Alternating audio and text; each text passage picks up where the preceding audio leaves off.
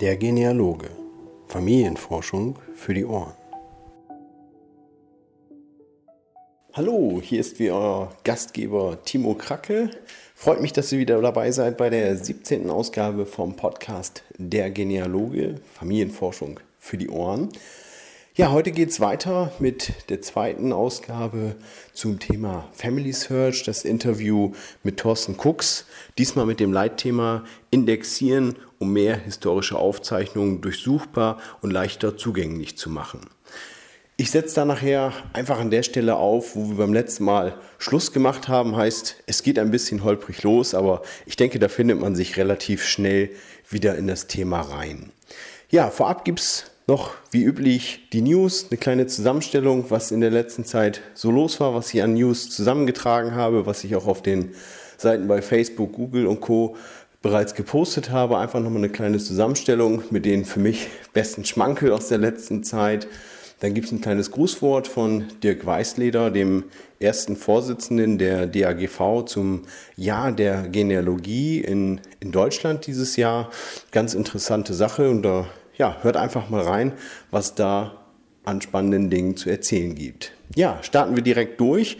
Geht los mit den News, gefolgt von dem Grußwort von Herrn Weißleder und dann starten wir das Interview. Viel Spaß dabei.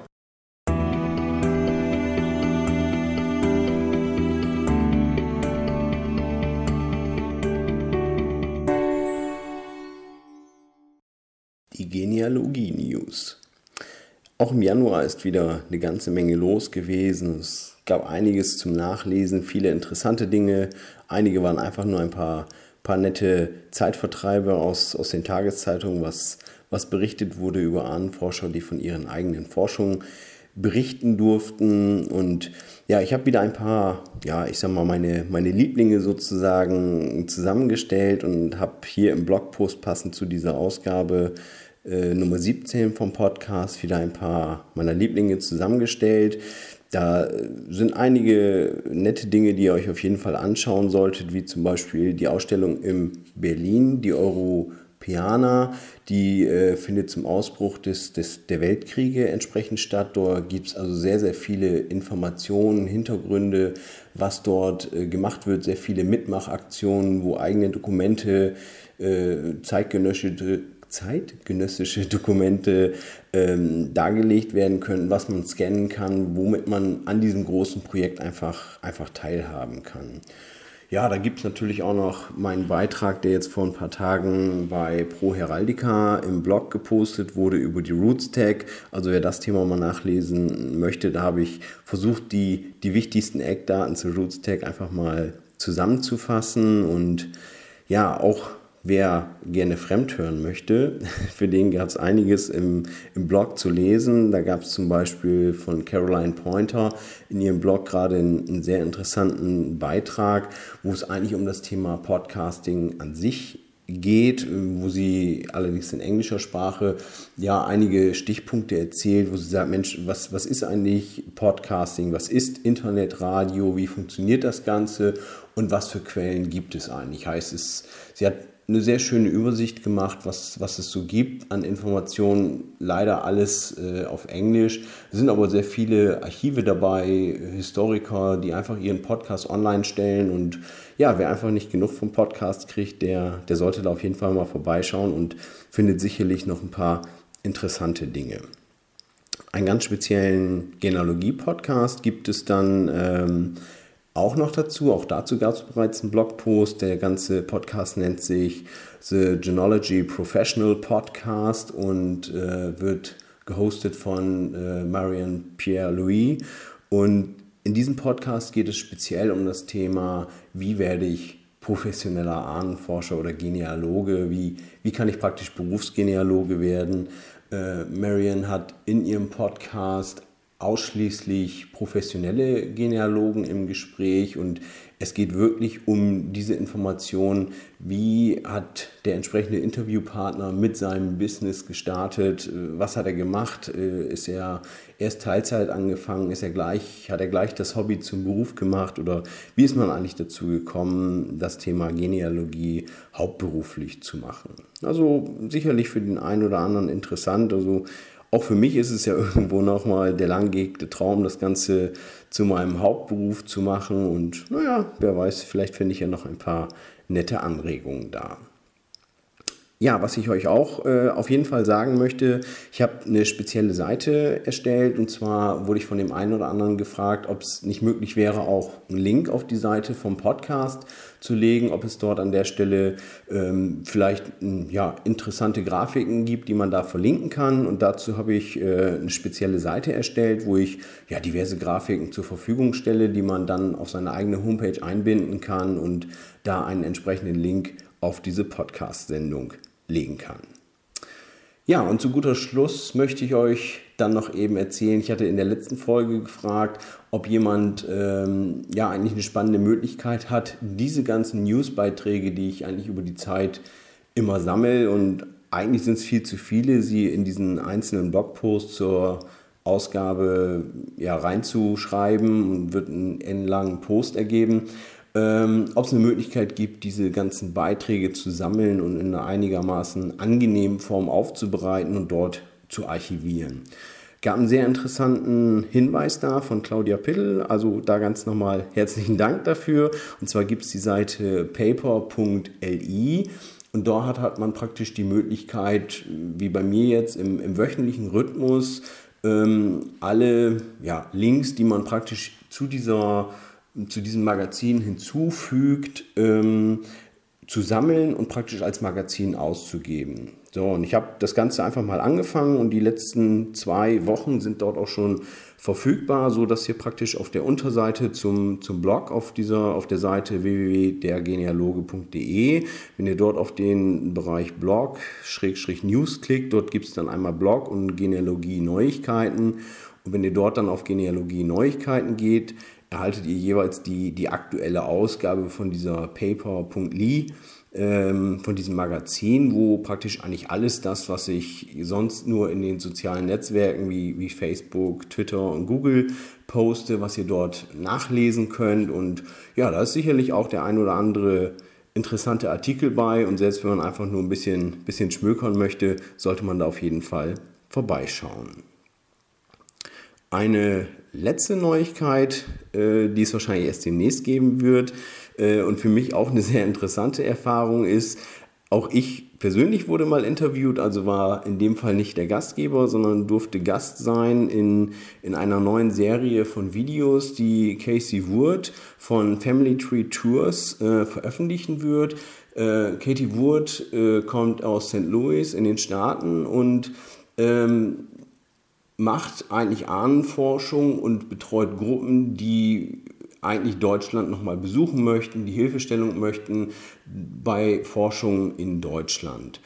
Und Casey fand es einfach interessant, was, was ich hier mache mit dem Podcast und hat mich gebeten, ob ich da nicht mal ein kleines Interview über mich, den Podcast Kommt gehen, das Projekt Goff und die Roots Tech einfach mal darstellen könnte. Und ja, was mir eigentlich sehr, sehr viel Spaß gemacht hat, wir haben das Ganze in einem Google Hangout, also in einem sozusagen in einer Videokonferenz gemacht. Und ja, es hat sehr, sehr viel Spaß gemacht und ich freue mich schon, wenn sie das Video veröffentlicht wird und werde euch natürlich auch da auf dem Laufenden halten, wenn es veröffentlicht wird und, und euch den Link dann entsprechend mitteilen, so dass ihr mich da mal live in Bewegung sehen könnt.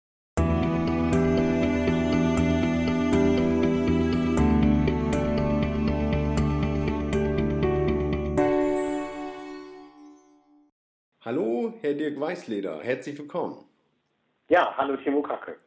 Ja, freut mich sehr, dass Sie kurz Zeit haben, ein kleines Grußwort an die Podcast-Hörer zu richten. Das Thema ist das Jahr der Genealogie. Ich hatte ja schon vor ein paar Tagen einen kleinen Beitrag bei mir im Blog gepostet zum Thema Jahr der Genealogie und ja, freut mich, dass Sie Zeit haben, ein kleines Grußwort zu richten. Mache ich gerne. Liebe Familiengeschichtsforscher, ich begrüße Sie ganz herzlich im Jahr der Genealogie. Die Mitgliederversammlung der Deutschen Arbeitsgemeinschaft Genealogischer Verbände hat in Heidelberg im vergangenen September das Jahr 2014 zum Jahr der Genealogie proklamiert. Das bedeutet, jetzt haben wir eine ganz große Chance, die Vereine, aber auch die einzelnen Genealoginnen und Genealogen, dass wir in die Öffentlichkeit gehen, dass wir ganz deutlich machen, weshalb wir dieses wunderbare Hobby haben, weshalb wir uns damit beschäftigen, wie unsere Vorfahren oder Anverwandte oder Seitenlinien ähm, leben und gelebt haben. Und insofern äh, kann ich nur sagen, wir sollten alle dieses Jahr der Genealogie nutzen, nicht nur die eigenen Forschungen voranzubringen, sondern auch die Kontakte innerhalb der Genealogenfamilien in Deutschland, in Europa und auch international zu knüpfen. Mhm. Also ein wirklich guter Ansatz, äh, gerade wer sich das äh, mal durchliest, was dort in der Heidelberger Erklärung äh, so niedergeschrieben wird.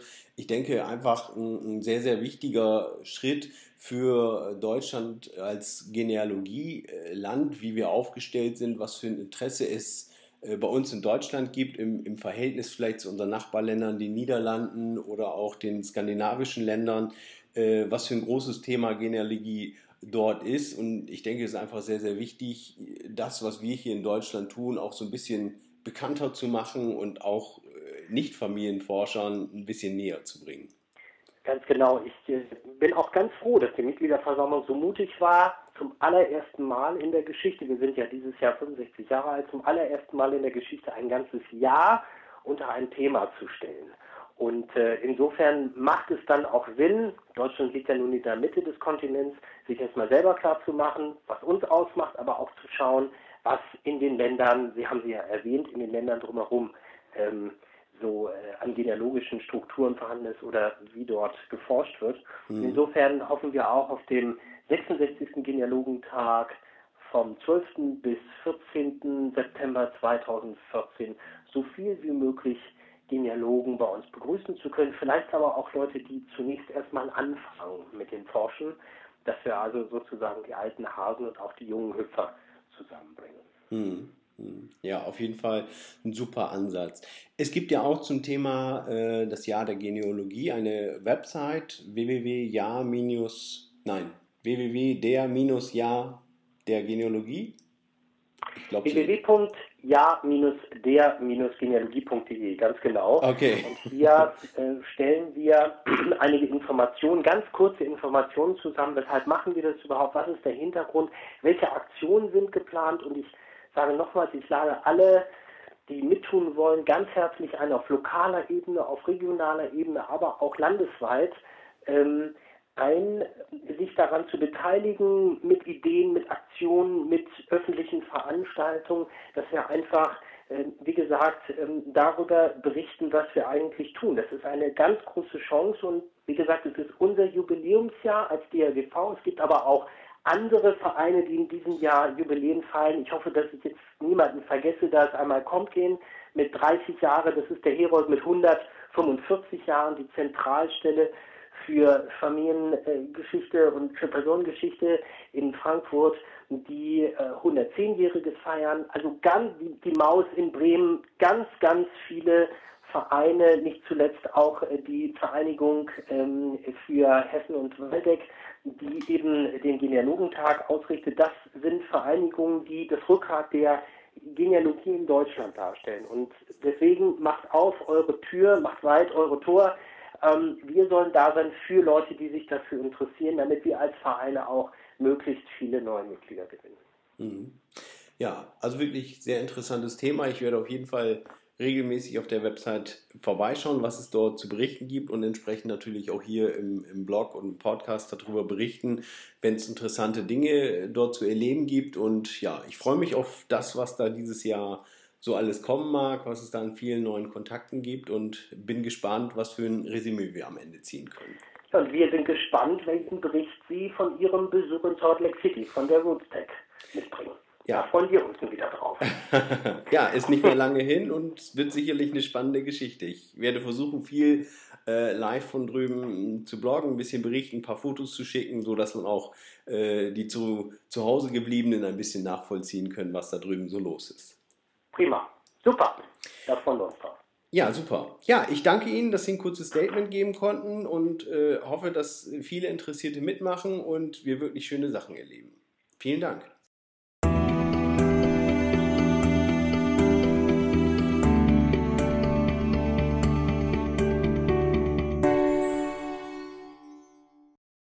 Weiter geht's mit dem Interview mit Thorsten Cooks. Gut, ich sag mal gerade, dass das Thema Digitale, ähm, ich sag mal, es gibt bei, bei Family Search ja auch dieses Indexing-Programm, wo ja eigentlich genau daran gearbeitet wird, Inhalte durchsuchbar zu machen, heißt die Digitalisate, die wir jetzt schon am Rechner ansehen können, auch wirklich ja durch einen Index äh, durchsuchbar zu machen, was aber ja dahingehend ein total offenes System ist, heißt, da kann eigentlich jeder, der sagt, ich habe Spaß an der Sache, so mitmachen. Genau. Ähm, vielleicht äh, bringe ich da mal ein kleines Beispiel, damit man verdeutlichen kann, was eigentlich genau diese Indexierung äh, bedeutet. Ähm, wenn man, wir haben gerade über die Mikrofilme gesprochen. Die Mikrofilme kommen also aus den Archiven, ähm, aus den Originalakten. Ähm, und äh, wenn man da gesucht hat, haben Sie für uns auch erwähnt, da muss man vielleicht hinreisen, da hat man Kosten, da gehen Tage, Monate, Wochen vielleicht sogar Jahre ins Land, um ähm, zu suchen. Mhm. Wenn wir es ähm, auf Mikrofilm aufgenommen haben und das Kirchenbuch ähm, in, jeder, ähm, in jedem Center für Familiengeschichte weltweit abrufen können, dann dauert es vielleicht noch ein paar Wochen, ähm, um den Film dahin zu bekommen und dann ein paar Stunden, um da durchzuschauen. Ähm, wenn man jetzt dieses diesen Film nimmt und ihn digitalisiert und ins Internet stellt und sich Aufnahme für Aufnahme anschaut, und ich hatte es eingangs erwähnt, dass vielleicht 800 bis 1500 Aufnahmen pro Film drauf sind, mhm. ähm, dann ist man ganz schön lang immer noch beschäftigt am Bildschirm, um Aufnahme für Aufnahme durchzuschauen. Mhm. Ähm, es gibt kein Computersystem weltweit, was solche alten Aufzeichnungen, die handschriftlich sind, in erster Linie automatisch auswerten kann. Ähm, und das wird es höchstwahrscheinlich auch die nächsten Jahre noch nicht geben. Aber ähm, ein Computer kann eigentlich viele Dinge ganz schnell erledigen. Und besonders dann, wenn es einen digitalen Index gibt, also wenn es ein, eine Datenbank gibt und man ganz schnell durch ähm, eine, eine Datenbank durchsuchen kann. Und das wird durch die Indexierung gemacht, indem ein, eine Aufnahme genommen wird und man abschreibt, transkribiert, welche relevanten Informationen auf dieser Aufnahme abgebildet sind. Mhm. Ähm, durch diese Zuordnung, dass man dann zuordnen kann, genau was auf dieser Aufnahme abgebildet ist, ähm, kann man natürlich diese Datenbank füttern mit den Namen und man kann innerhalb von Sekundenbruchteilen nach einem Namen suchen und wird Suchergebnisse dazu finden. Ähm, wenn alles gut funktioniert und ähm, dieser Prozess durchlaufen ist, dann wird man ähm, auf diesen Namen klicken können, sich anschauen können, welche Daten in den Index aufgenommen worden sind, aber zusätzlich mit einem weiteren Klick eigentlich die Originalaufnahme hervorbringen kann, ähm, um dann zu sehen, vielleicht das ist jetzt genau der ähm, Eintrag, der Hochzeitseintrag, Heiratseintrag meiner Großeltern ähm, oder die Sterbeurkunde ähm, meines Urgroßvaters. Und ich glaube, das ist eigentlich das, was die Suche ähm, dann noch erfüllter und noch schöner macht, wenn man ähm, direkt am Computer durch die Eingabe von Daten ähm, zu den Originaldokumenten kommen kann und die Suche sich verkürzt hat von den Monaten ähm, in Bruchteile von Sekunden. Hm. Ja, definitiv. Das ist äh, ganz klar ein Highlight, wenn man sagen kann, Mensch, ich, ich kann mich ja einloggen oder noch nicht mal einloggen, kann auf der Seite suchen, trage einen Namen ein und, und bekomme wirklich den Original, das Originaldokument an der Stelle angezeigt und, und kann es für meine eigene Forschung verwenden. Das ist natürlich ja absoluter Luxus. Ja.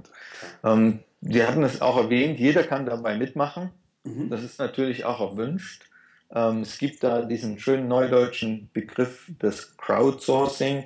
Mhm. Ähm, ich glaube, man hat das deutsche Sprichwort, viele Hände schafft ein schnelles Ende. Mhm. Ähm, ich glaube, das ist einfach ähm, das, was dabei passiert. Und mancher mag dann vielleicht fragen, ja, was habe ich denn davon, wenn ich jetzt indexiere? Ähm, das sind ja gar nicht meine Vorfahren.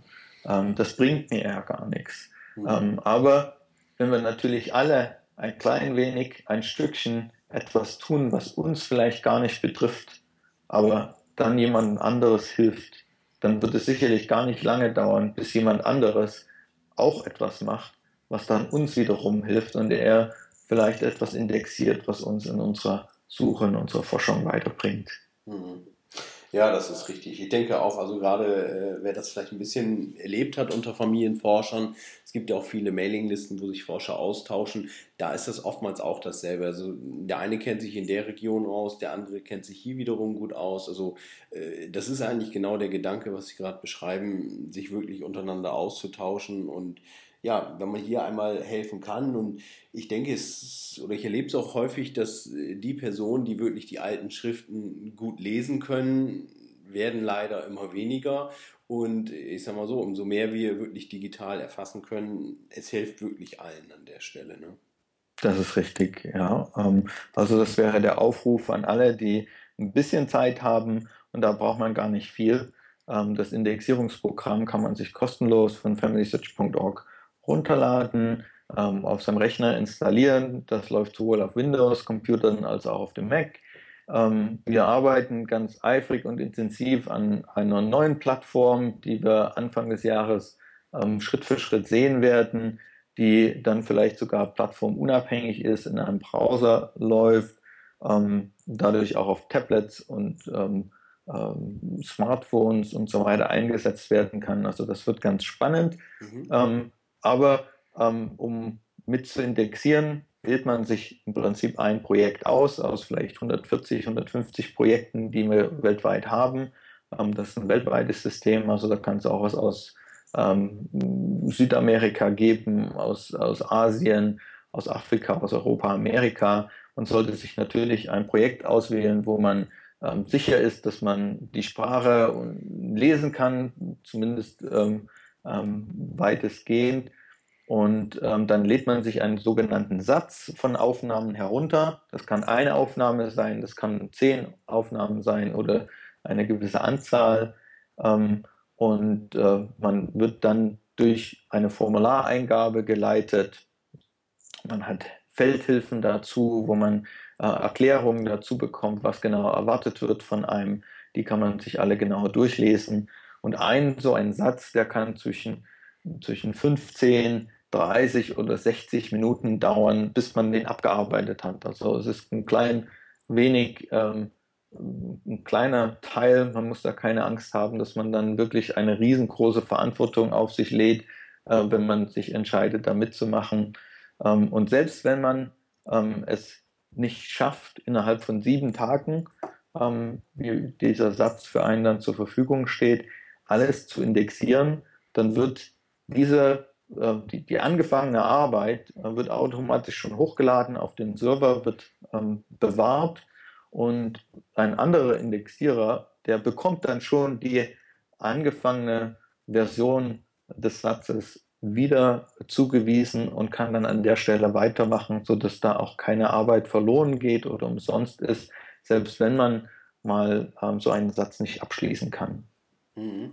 Okay, also man kann wirklich auch, auch quer einsteigen und sagen, Mensch, ich, ich möchte es mal probieren und, und teste mal ein bisschen mit einer wirklich einer kleinen Menge.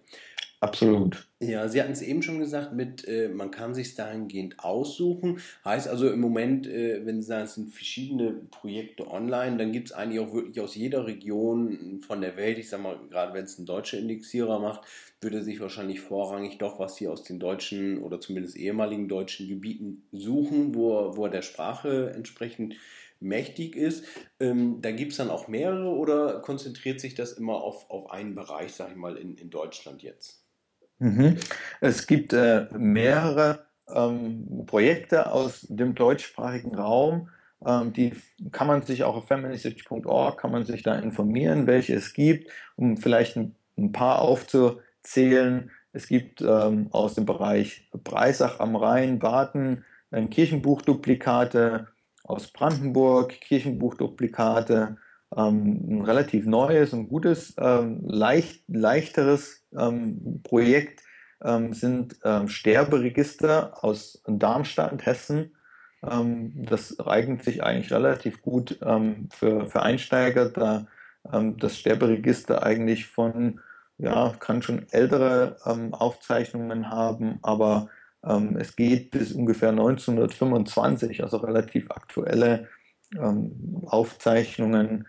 Eine Volkszählung aus Mecklenburg-Schwerin, ähm, aus Pommern gibt es Kirchenbuchduplikate. Es gibt da noch so ein paar, äh, wie zum Beispiel aus Tschechien, Litomerice Aufzeichnungen, die ähm, auch in deutsche Sprache geschrieben worden sind und aus den ehemaligen deutschen Gebieten da stammen, ähm, sodass es schon eine gewisse Auswahl gibt und ähm, je nach Projektfortschritt wir natürlich bestrebt sind, immer wieder neue Projekte hinzuzufügen. Ähm, und für den deutschsprachigen Raum haben wir so eine Anzahl von acht bis zehn Projekten, die mehr oder weniger parallel laufen. Mhm. Ich stelle mir jetzt gerade vor, wenn es vielleicht einen Forscher gibt, der sagt, Mensch, ich ich weiß, es gibt bei Family Search die und die Dokumente und da habe ich vielleicht auch ein persönliches Interesse an, dran, diese wirklich zu indizieren. Gibt es da auch so, ich sag mal, eine Funktion wie eine Wunschliste, wo man sagen kann, Mensch, ja gut, äh, wenn da wirklich Forscher sind, die das äh, machen wollen, wo jemand wirklich äh, ja aus persönlichem Interesse wirklich intensiv dran arbeitet, gibt es auch sowas? Also das ist äh, der Wunschzettel Nummer eins, den wir von ähm, der Forschergemeinde und von, von ähm, den Nutzern von Family Search natürlich hören. Ähm, da gibt es ein paar Einschränkungen, die wir beachten müssen. Zum einen ist es wieder ein rechtlicher Aspekt. Haben wir die Rechte dazu, ähm, dieses zu indexieren und in digitaler Form zu veröffentlichen? Das ist die, die Nummer eins, ähm, die zu beachten gilt. Ähm, und das zweite ist natürlich, ähm, sind wir ein weltweit eine weltweit agierende Organisation und ähm, haben natürlich dann für den deutschsprachigen Raum nur eine gewisse Bandbreite zur Verfügung. Mhm. Aber ähm, deswegen arbeiten wir an einer komplett neuen Plattform, ähm, denn die jetzige Plattform existiert seit ungefähr 2006 und wenn wir wissen, wie das im Computeralter so fortschreitet mit den Versionen, dann kann man schon sagen, das ist ein sehr betagtes System und wir sind froh und glücklich, dass dieses äh, System immer noch so gut funktioniert, wie es funktioniert. Aber wir arbeiten daran an einem neuen System, was natürlich dann mehr Bandbreite hat, flexibler reagieren kann auf ähm, Wünsche von Organisationen, von vielleicht genealogischen Vereinen, die sagen, das interessiert uns ähm, sehr stark, ähm, das würden wir machen. Ähm, Vielleicht gibt es auch dann die Möglichkeit, dass wir unsere Plattform für, zur Verfügung stellen können für ein Projekt, was der Verein eigenständig ähm, abarbeiten möchte und so. Also da gibt es ganz, ganz viele neue Möglichkeiten, die sich dann in den nächsten Jahren für uns öffnen werden. Ja, also so in der Form, wie zum Beispiel ein, ein lokaler Verein sagt, äh, das und das möchten wir, aber wir möchten auch nur, dass unsere Mitglieder dieses Projekt bearbeiten und es praktisch nicht für die, für die äh, Gesamtgemeinde der Indexierer zur Verfügung steht. Genau. Mhm. Zum Teil gibt es das auch jetzt schon mit dem jetzigen System, ähm, aber ähm, wir haben natürlich auch gesehen und Erfahrungen gesammelt damit, ähm, dass oftmals man sich doch ein bisschen überschätzt mit der Arbeit, die es macht, so ein, ein Projekt abzuarbeiten und dass es häufig ähm, viel besser ist, das einfach für alle zur Verfügung zu stellen und äh, mehr Menschen die Möglichkeit zu geben, daran mitzuarbeiten, ähm, dann geht es einfach insgesamt schneller. Mhm. Ähm, und wie sieht das mit der Thematik aus, wenn man zum Beispiel sagt, Mensch, äh, wir haben hier ein, ein Archiv oder einen Verein, so wie es gerade schon angesprochen hat, äh, haben vielleicht einen Datenbestand, der schon digital zur Verfügung steht und möchte vielleicht einfach nur das, das Tool nutzen. Gibt es diese Option auch? Ich sag mal, wenn, wenn Family Search selber diesen Bestand vielleicht nicht hat, man sagt auch, Mensch, wir möchten es vielleicht indizieren, gibt es ja wahrscheinlich verschiedenste Spielwiesen, in, in welcher Form man das dann vielleicht lizenzieren könnte oder dass eben Family Search das später auch nutzt. Genau, das ist ähm, etwas, das kann man wirklich gut mit uns besprechen. Das ist auch ähm, in unserem Interesse, ähm, dass wir das äh, möglich machen. Ähm, mit der neuen Plattform wird uns das äh, sicherlich sehr gut gelingen können. Ähm, aber ich will da jetzt noch keine ähm, zu großen äh, Versprechungen machen, da die, der Entwicklungsstand noch sehr, sehr am Anfang ist und wir die ersten Funktionen in, in Anfang 2014 sehen werden und dann ähm, sich das System Stück für Stück ausweiten wird. Ähm, aber es gibt natürlich die Möglichkeit ähm, und die, die Gedanken ähm, durch die Kontakte mit vielen genealogischen Vereinen, dass man vielleicht schon bestehende Indizes mit den Aufnahmen verlinken kann oder dass man ähm, lokalen Bestand ähm, aufnehmen kann, dass man das Tool einfach benutzt, um den lokalen Bestand ähm, dann zu indexieren. Da gibt es viele Möglichkeiten. Mhm. Gut, ich sag mal, das, das Thema Kooperation, wir hatten es ja vorhin schon mal kurz äh, angeschnitten.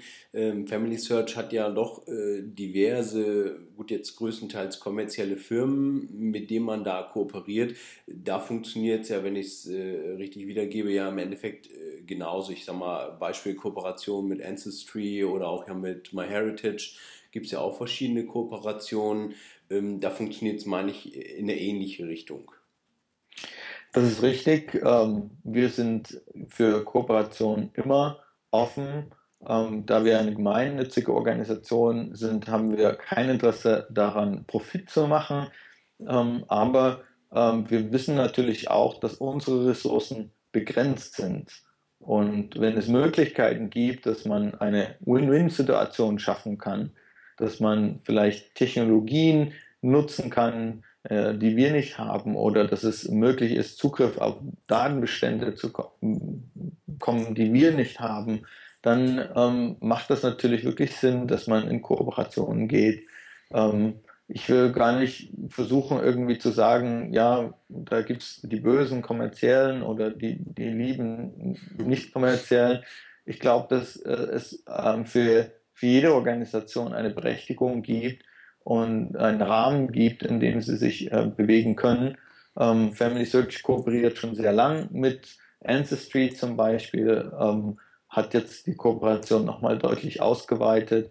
Aber etwas, was jetzt zum Beispiel schon möglich ist, ist auf den Datenbestand von Ancestry äh, kann man kostenfrei in unseren Zentren für Familiengeschichte zugreifen. Mhm.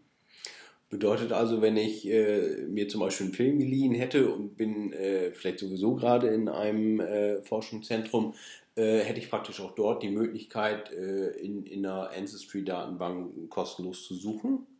Absolut. Mhm. Na gut, ich sag mal, das ist schon, schon ein sehr wichtiger Hinweis, den, den ich zum Beispiel an der Stelle so noch nie gehört habe.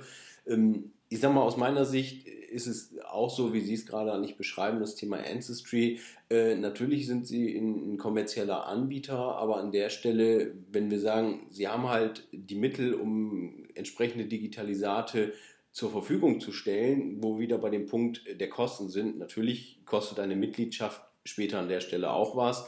Äh, auf der anderen Seite spare ich mir eventuell horrende Reisekosten, Hotelkosten oder ähnliches äh, wenn man das alles wieder ins, ins Verhältnis sitzt, spricht keiner dagegen, dass man es lieber kostenlos hätte, ist auch klar. Aber eigentlich äh, ist es schon eine, schon eine äh, gescheite Sache, das über diese Schiene zu machen. Ja. Ähm, ja, wir sind eigentlich schon beim Thema Online-Datenbanken, was denke ich auch ein, ein Riesenblock von, vom Family Search in den letzten Jahren ausmachen dürfte, weil das Internet, die, die Forschergemeinde im Internet wächst äh, wahrscheinlich un, unaufhörlich, wenn man hört, an, an wievielter Stelle das Thema Ahnenforschung, Genealogie bei Google suchen und ähnlichen ist, äh, ist das wahrscheinlich ein sehr hohes, hat einen sehr hohen Stellenwert.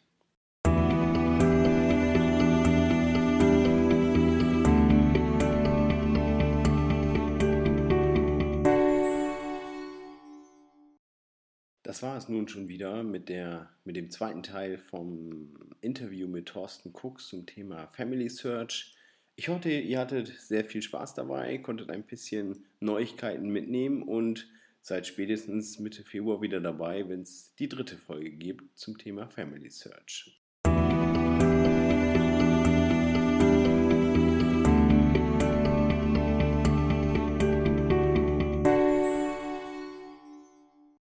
Roots Tech 2014 in Salt Lake City, Utah, Amerika.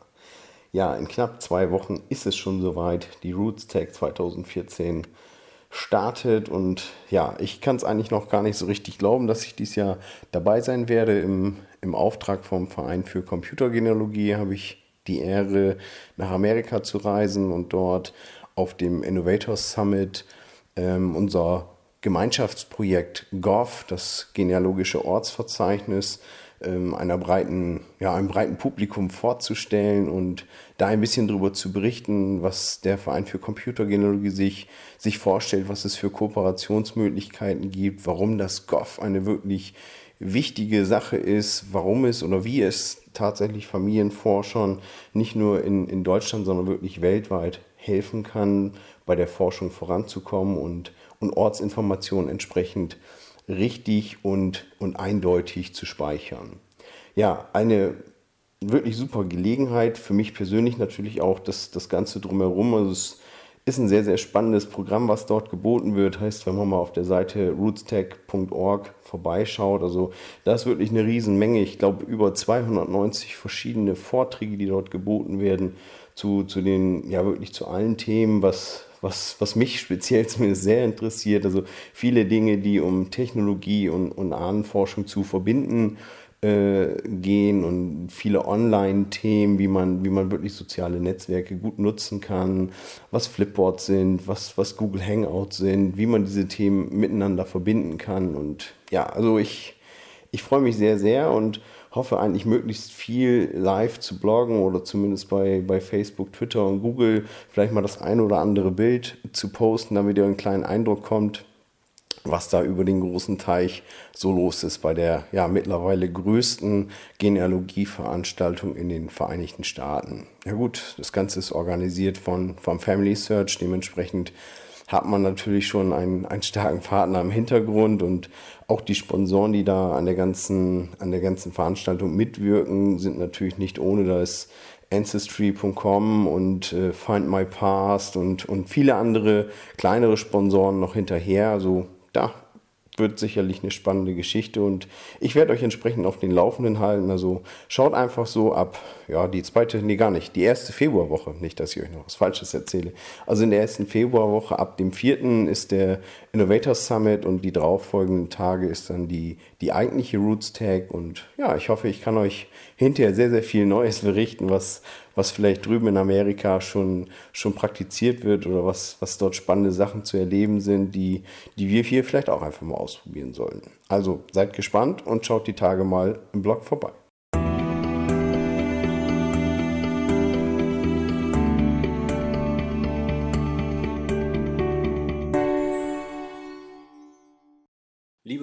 Das war es leider schon mit der 17. Ausgabe von Der Genealoge. Ich hoffe, ihr hattet ordentlich Spaß, hat Laune gemacht, wieder zuzuhören, konntet ein bisschen was Neues mitnehmen und ja, wie immer würde ich mich über ein kleines Feedback von euch freuen. Schreibt mir eine Mail an timo.dergenealoge oder eine der anderen zahlreichen Möglichkeiten. Irgendwie erwischt ihr mich schon und ja, dann schauen wir mal. Vielleicht gibt es ein nettes Thema, über das wir uns demnächst einfach mal unterhalten können. Ja, ich freue mich drauf aufs nächste Mal. Macht weiter so. Viel Spaß bei der Familienforschung und bis zum Februar dann. Macht's gut. Ciao.